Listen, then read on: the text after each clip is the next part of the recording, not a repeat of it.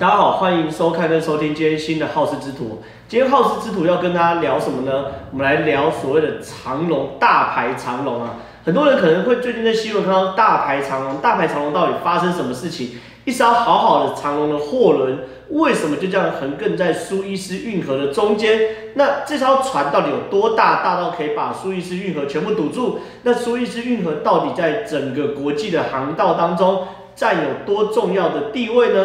到底对于整个世界经济损失有多少？为什么全世界媒体都在关注长隆，让台湾变成一个真正的筛子呢？今天这一集的好事之徒都会跟大家讲清楚、说明白。今天是这样的，我们现在谈整个事情的经过。事情的经过就是说，在二十三号，就是在台湾时间礼拜二的时候，那个时候我一醒来就看到一个惊天动地的大的国际新闻，就说长荣有个非常大的超大型货轮叫做 Ever Given 哦，Ever Given 它就忽然横亘的卡在苏伊士运河的中间哦，造成运河的双向交通大堵塞。那这个东西其实大家都很奇怪，说这个东西就是我们现在当时我一看到的状况，这个就是苏伊士运河其中一个小角落。那这个是所谓的那个雷达图，雷达图这个就是 Ever Given 哦。那 Ever Given 你看它刚好就这么刚好狠狠的卡住整个苏伊士运河的全部的位置，然后呢让整个苏伊士运河大排长龙，后面所有船都出不去，然后船过来也过不来哦，非常非常的夸张。然后甚至同一时间你看哦。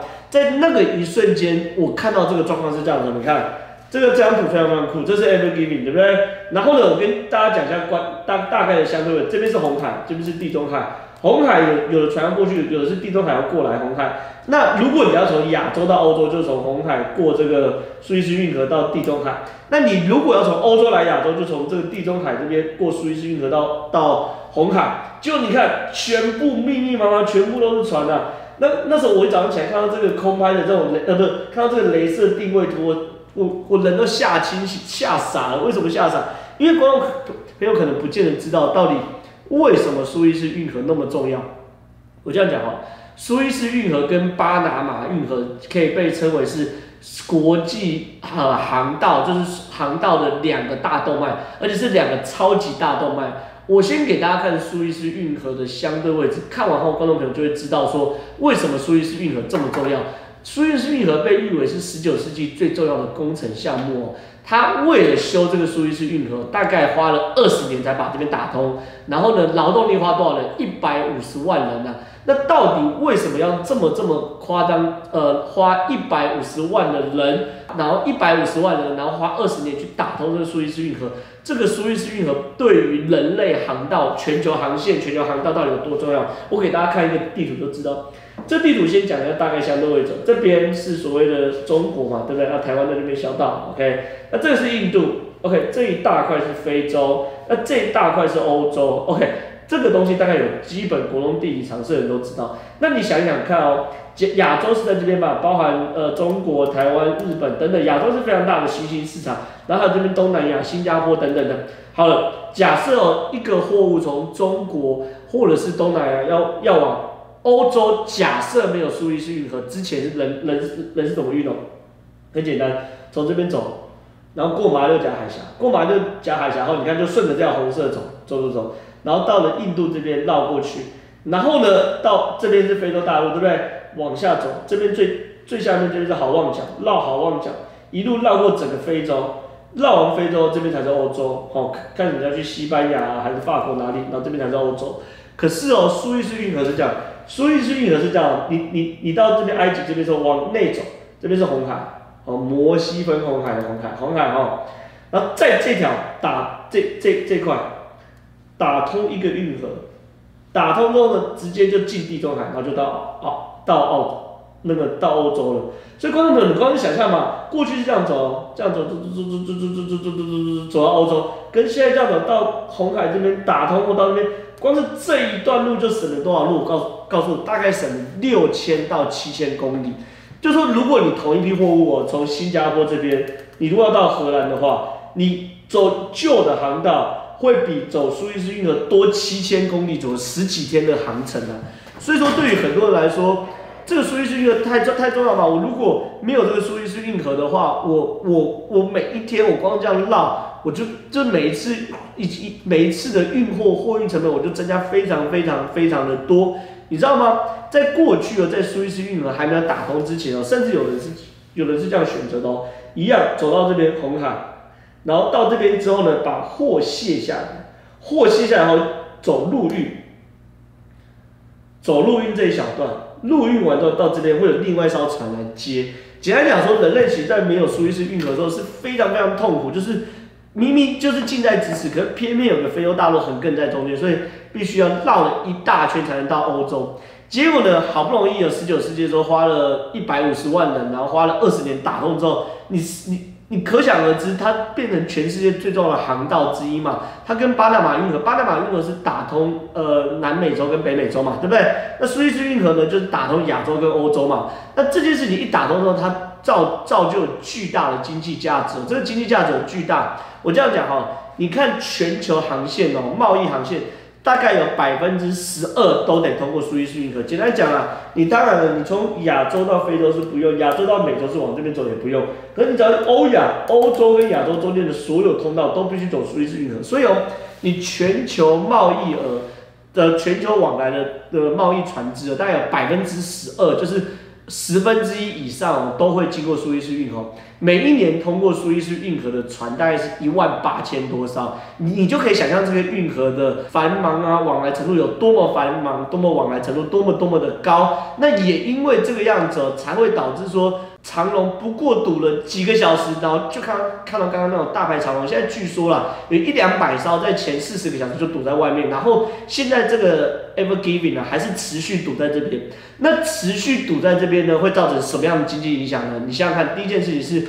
一年就一万多艘船嘛，对不对？它会造成的影响是第一个，每一艘船哦，经过这边苏伊士运河的时候，都要给经过苏伊士运河的时候都要给埃及政府管理费，给埃及政府过路费啊。这过路费，埃及政府每一年哦，什么时候不用说就收这过路费，就收五十六亿美金，大概是一千五百多亿，一千六百亿台币左右。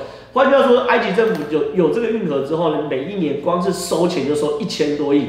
然后呢，它通行费有多多贵呢？比如说以这个 Ever Given，大家都知道过路费对？我们呃高速公路都有过路费，四十块还五十块，我忘记，反正现在一天一下扣。可是你想想看哦，这我我们以这一艘这次卡住的尝试啊，Ever Given 来说，它光是通路过路费哦，大家可以猜猜看多少钱？一千七百万到一千九百万台币左右，它算吨的。所以换句话说，你看这艘船过一次苏伊士运河就要付给埃及政府一千多万呢。通路费一千多万，然后呢，这通路费怎么算？它是算它的重量，所以说它重量多重以吨来算，然后每一吨可以换算多一定的钱。那这个呢，这个船呢，Ever Given 呢，你你知道有多大吗？我我我给大家看这看这张图就知道，这是 Ever Given 的图，它的长度是四百米长，然后呢，这个是埃菲尔铁塔，你看哦，埃菲尔铁塔才三百多一点点，然后这杜拜塔。杜拜塔只比这个 Ever Given 有高一点点而，高一百公尺。到这个铁达尼号，铁达尼号在 Ever Given 旁边是像小公主一样，小的不得了。然后呢，如果我们大家熟知的，比如说呃罗斯福木罗斯福的航空航空母舰够大了，庞然大物。Ever Given 是二十万吨的油轮，那罗斯福航母只有十万吨，换句话说，两艘罗斯福航母才等于一艘 Ever Given。所以你可以想象吗？它。因为它某种原因，原因我晚点再讲。横亘在整个苏伊士运河，它等于是把整一个超级，等于是人类地表上最大的游轮横亘在这个苏伊士运河，然后把整个苏伊苏伊士运河全部堵住了，然后所有船都不用进出嘛。那每一个小时呢？因为我们都知道嘛，我我我刚刚谈了嘛，每一每一年有一万八千多艘船经过，那每一艘船都会给埃及政府可能一两千万通路费啊。那除了这部分之外，还有船上的货物啊。现在已经统计出来，每一个小时世界损失四亿美金啊！每一个小时哦，全世界贸易就烧掉一百三十几亿，一百一一百三十几亿，一百三十几亿这样烧掉。然后呢，这件烧掉的直接结果造成什么东西呢？油价涨了。纽约的纽约商品交易所的西德州中级原油就是期货，五月的交割价已经从上涨三点四二块美金了。然后呢，伦敦北海布伦特原油五月的交割价也上涨三块多美金。换句话说，因为这件事情哦，卡住了，原油没办法送了，原油涨，还有什么涨？纸浆也涨。纸浆涨是主要原因来自于巴西的纸浆，因为运不过去也跟着涨。这个纸浆涨会影响到什么？卫生纸嘛，卫生纸之乱又要来了。所以记者甚至跑去问经济部长王美花说：“哎，怎么办呢、啊？因为这件事情大排长龙，台湾变成一个筛子，让全球的纸浆要涨价，而导致卫生纸会不会造成呃大量的囤积？”王美花还特别出来辟谣说：“不会啊，因为我们本来就有纸浆库存啊，不至于会影响到整个整个纸浆供应不足的原因等等等等的。”所以说你，你可以想象这一些短小小小小看起来小小的事情，确实哦，不过是塞车。很多观众朋友或者听众朋友一可能对于苏伊士运河的重要性没有概念，又或者是说大概大概知道这件事情的时候，可能想说反正就塞车嘛，此路不通我走别路就好，就跟我市民大道我每天在开，我常塞车，那我就走市民大道下面，我走中央东路就好。抱歉，没有那么简单，没有其他条路。其他条路如果要走的话，就是多十几天的航程，多七千多公里。所以现在大家就全部都围在这边，在等什么时候才可以让这个长荣的航运那个的 Ever Given 哦，可以离开这条航道，让全球航运不要再发生大动脉堵塞的状况。那现在呢，有几个解决方案。第一个呢是挖土机呢派了挖土机来挖这个 Ever Given，希望说可以去解救这这个 Ever Given。你看很很有趣，有网友就把这张图照照出来吗？这是 Ever Given 的船。那因为你卡在中间嘛，他们就派挖土机说看可以把这个挖深一点，这样 Ever Given 就走了出来了。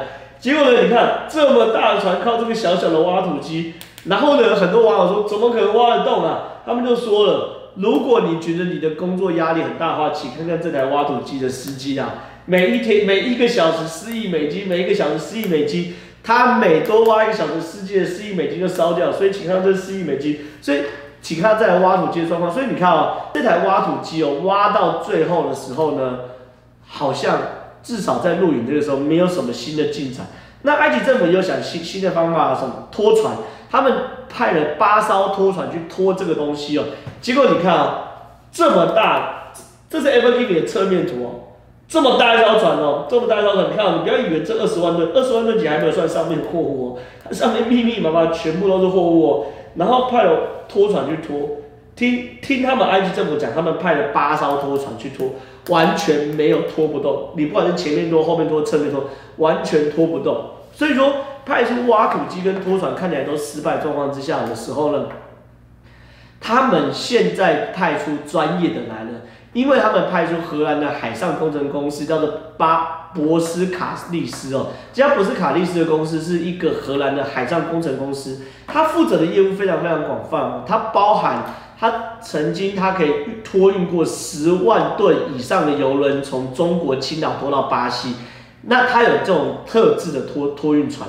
甚至呢，他因为收购了非常多这种救援的船公司哦，他曾经有在二零零一年打捞一艘沉没的沉沉没的这种俄罗斯核子潜艇的的的状况。现在呢，这家荷兰的公司呢，他派了这个十个人的专业团队到了现场，然后呢去评估说到底会发生什么事情，那到底要怎么处理呢？都还不知道。可是我们现在知道，就是说可能不是一天两天可以搞定的事情，因为已经有。全世界最顶尖的荷兰的海上工程公司博斯卡利斯去处理这件事情。这博斯卡利斯如果连他们都没有办法处理的话，我跟各位讲，最后结果可能是什么东西？大切八块。就是如果现在过去的经验是这样，如果你有办法去拖啊，或者通过涨潮的时候啊，通过什么样的启动的方式把它拖出来的话，那没有问题。可是最终过去是有前提是有的船搁浅在外海，怎么拖都拖不动的时候，有。结果通常都是大切八块。第一个把货物全部卸下来，看改陆运啊或其他航运。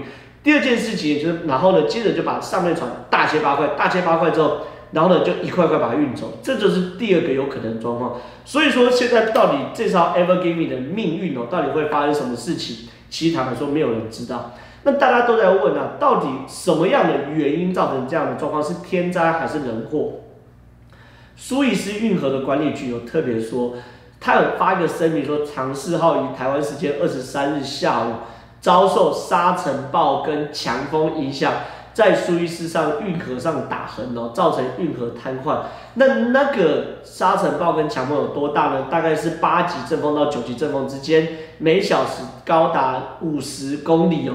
那很多人都说，那你光是这种八级阵风或十级阵风，呃，八级阵风或九级阵风，就可能会让这么大的船吹横吗？其实是有可能的。你看哦，它的它的货轮，你看。是非常非常高的，它光是这个货轮哦，全部塞满哦，这这高度有十层楼左右那么高，所以它的受风面是非常非常大的。所以说，在你过过这苏伊士运河的过程中，如果再加上一些巧合啊、人为疏失或等等，不知道这种复合性的灾难的时候，就有可能会造成这种这时的状况。可是坦白说，现在还没有人知道真实的状况是什么。这个真实的状况会影响到什么东西？赔偿。你要想看。今天，呃，这艘 Ever Given 卡在中间的时候，全世界航运都因此而 delay。我讲了，每一个小时烧掉四亿美金，烧掉四亿美金，最后总是要求偿嘛。你求偿的过程中可能会有几件事情啊，到底是这个船公司的营运不善，还是说这个船长的操作不慎，还是说苏伊士运河当地管理局长期没有疏运？疏那个疏疏运嘛，就是把下面泥沙挖掉，所以导致这个河河河流的深度过浅，都是有可能这种复合性灾难，还是单纯的天灾？如果是单纯天灾的话，大家免赔，不知道怪谁，怪老天，怪老天爷的话，那就免赔嘛，所有保险都是这样。可是呢，如果是人为输出，那就要赔钱。所以最后的调查结果就非常非常重要，他最后跟谁求偿？如果是发现是埃及政府，你长期没有去挖这个苏伊士运，该疏运没没有疏运。该该把下面泥沙掏空没有？你把泥沙泥沙掏空，导致吃水过深，然后就卡住泥沙了，这是一种可能啊。那你还去这么要赔钱吗？那如果是上面船长呃操作不慎，那船长跟船东要赔钱啊。所以有人就说，那长隆是不是要赔死？长隆股价会不会大跌？我跟你讲，还真不会大跌，因为这艘船它的船跟上面的船员都不是长隆的，这艘船是日本一家叫做正隆汽船公司所拥有。你看。我特别找出来这个，这边应该可以看到吧？二零二一年三月二十五号，正隆汽船公司，这是日本的一家船公司哦。然后呢，发表了声明哦，关于这个 Ever Given 哦，让这个运河堵塞的道歉声明。然后里面当肉肉等啊，说时间地址啊，然后遇到非常非常多的状况啊，然后非常抱歉造成世界的呃造成大家困扰等等，和日本人士的道歉。然后呢，他有讲个船的资讯嘛，包括两二十万公吨啊，全长多少等等等等的。好了，这个东西呢，后来大家一查查说，哦，原来长荣真的好险，长荣只是跟这艘船租，专船运公司租船而已，里面的船里面的呃船员都是这这艘船运公司，而日本这艘呃正隆汽船株式会社的公司来做，长荣是租船来做货运简简单来说啊，长荣只是赚中间的差价而已，所以说。如果真的要赔偿的话，这家正隆汽船公司要赔偿的可能性其实是最大的，跟长荣坦白说关系不大，所以我们真的可以被这个长荣帮长荣的好好好的就是放下一颗心的，那也不要担心长荣股价会历史性的崩顶，这是第一件事情。那这件事情到底后续会怎么发展呢？我们会持续帮大家观察。可是很多观众朋友或听众朋友会问，这件事情是史上最严重的苏伊士运河塞船事件吗？我跟各位报告，真的不是。而且，如果你跟史上苏伊士运河最严重的塞船事件相比，这一次真的是小巫，呃，小小小小巫见大巫。为什么这样讲？史上最严重的苏伊士塞船的事件，一塞塞了八年之久，不是八天，不是八个礼拜，不是八个月，是八年之久啊！为什么那么惨？我先跟大家讲整个来龙去脉。一九六七年的时候，那时候爆发六日战争。什么叫六日战争？顾名思义，就是这个战争六天就打完。这六天战争，六日战争是谁跟谁打呢？是以色列跟埃及打。以色列呢，背后是美国，埃及背后是苏联，所以意味着他们某种程度背后也是一个代理人的战争。好了，一打仗的时候呢，当然以色列在美国支持之下，他的军火啊，他的军呃军事力量啊，然后科技都比呃埃及来的强。所以在六短短六天之内就解决了埃及，可是问题是哦，在打仗的过程中，埃及因为担心他的这个被以色列开后门，他国界怕被入侵哦，埃及不知道哪一个人突发奇想，在这个苏伊士运河的南端跟北端哦，各自哦找南端跟北端就在这边嘛，你看，这是埃及嘛，对不对？然后这是南端，这是北端嘛，哦，担心被以色列开后门嘛。南端跟北端哦，各自把一把船啊凿成凿成卡住了这个苏伊士运河，然后凿成苏伊士运呃凿成船卡住苏伊士运河之后呢，还在苏伊士运河上面布满了大量的水雷，布满大量的水雷就算了，那你跟那很多船就想那过不去过不去就不要过就绕就算了，结果呢好死不死呢，结果呢有十五艘船哦。被困在这个苏伊士运河里面，因为他刚好过到一半嘛，那忽然就凿凿沉了嘛，然后就过不去。那这十五艘船里面有西德的啊、瑞典啊、法国啊、英国、美国、波兰、保加利亚等等，还有捷克等等十五艘船，然后十五个国籍的十五艘船就卡在这里面。它卡在里面的一个地方就是苏伊士运河最宽的地方，那叫大苦湖啊。所以说呢，一开始呢，这十五艘船的船员还讲说，反正。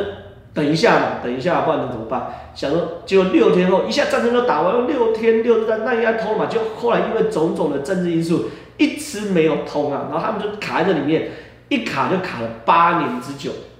那卡了八年之久，你要想想看，这十五艘船里面大概三千个船员，你卡在里面，你能怎么办呢？所以呢，各式各样的状况都出来。就是说第一个，他们先成立了这个大苦湖协会。我讲大苦湖，就是他们卡中间就是一个最宽的湖。那他们成立大苦湖协会的时候呢，就是干嘛呢？就是互相协助、互相帮助。什么叫互相协助、互相帮助？他们能有什么问题？就打发时间嘛，没事干嘛？所以说他们就就有分工哦。比如说他们就会轮流去这个最大吨位的英国商船呢，上面什么踢足球。我现在给大家看都是些当时蛮珍贵的画面，这是你看他们在那个甲板上踢足球的画面。就打发时间嘛，我八年的八年时间要怎么过？你当然会有上岸时间，上岸的时间，可是因为你还是要有人留守在船上，所以说这八年就是大家一直轮替，一直轮替，一直轮替吧。所以说你看，他们打无聊的时候在那边踢足球，然后呢，他们会去德国的商船上面参加礼拜，然后呢，他们还会再有瑞典的商船，因为瑞典商船呢刚好有游泳池，会在那边游泳，然后呢，甚至呢，他们还会在一家叫保加利亚的商船上面干嘛？看电影。然后呢，你看哦，他们因为太无聊，对不对？除了除了除了这个踢足球之外，他们还要干嘛？他们会这样子，还会搭组织搭着小艇啊，出去划船、去游玩等等的。然后呢，他们甚至啊，无聊到什么程度呢？你知道吗？他们这大苦协会，你看这张，这张是他们发行的什么邮票？他们甚至还发行了邮票。那这个邮票是其中一个船员手绘而成的，那这个邮票还受埃及当地的邮政管理局的认可哦，所以说所有卡在大苦湖的船员哦，你拿了这张邮票，就你写的信贴上这样的邮票，就会有这个埃及邮务的公司把你寄到你世界各地的家人手里，所以说呢，他们就在那边过了年复一日复一日年复一年过了八年的生活，然后过了八年之后呢，日子实在太苦闷了，就你知道他们，他们竟然还举办了大苦湖的奥运啊！大苦湖奥运就是他们，因为很多国国家嘛，对不对？他们在大苦湖这边船上比赛十四种项目，有帆船、跳水、短跑、跳高、射箭、射击跟水球，这这些项目，这些项目十四种运动项目等等的。然后你看啊，他们哎，非常刚刚不是开玩笑的，他们还有设，他们还有做自己的奖牌、奖杯。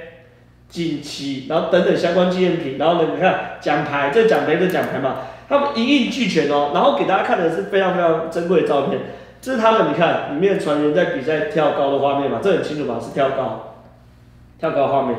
然后呢，这张是里面船员在比赛什么？举重，比赛举重的下面画面。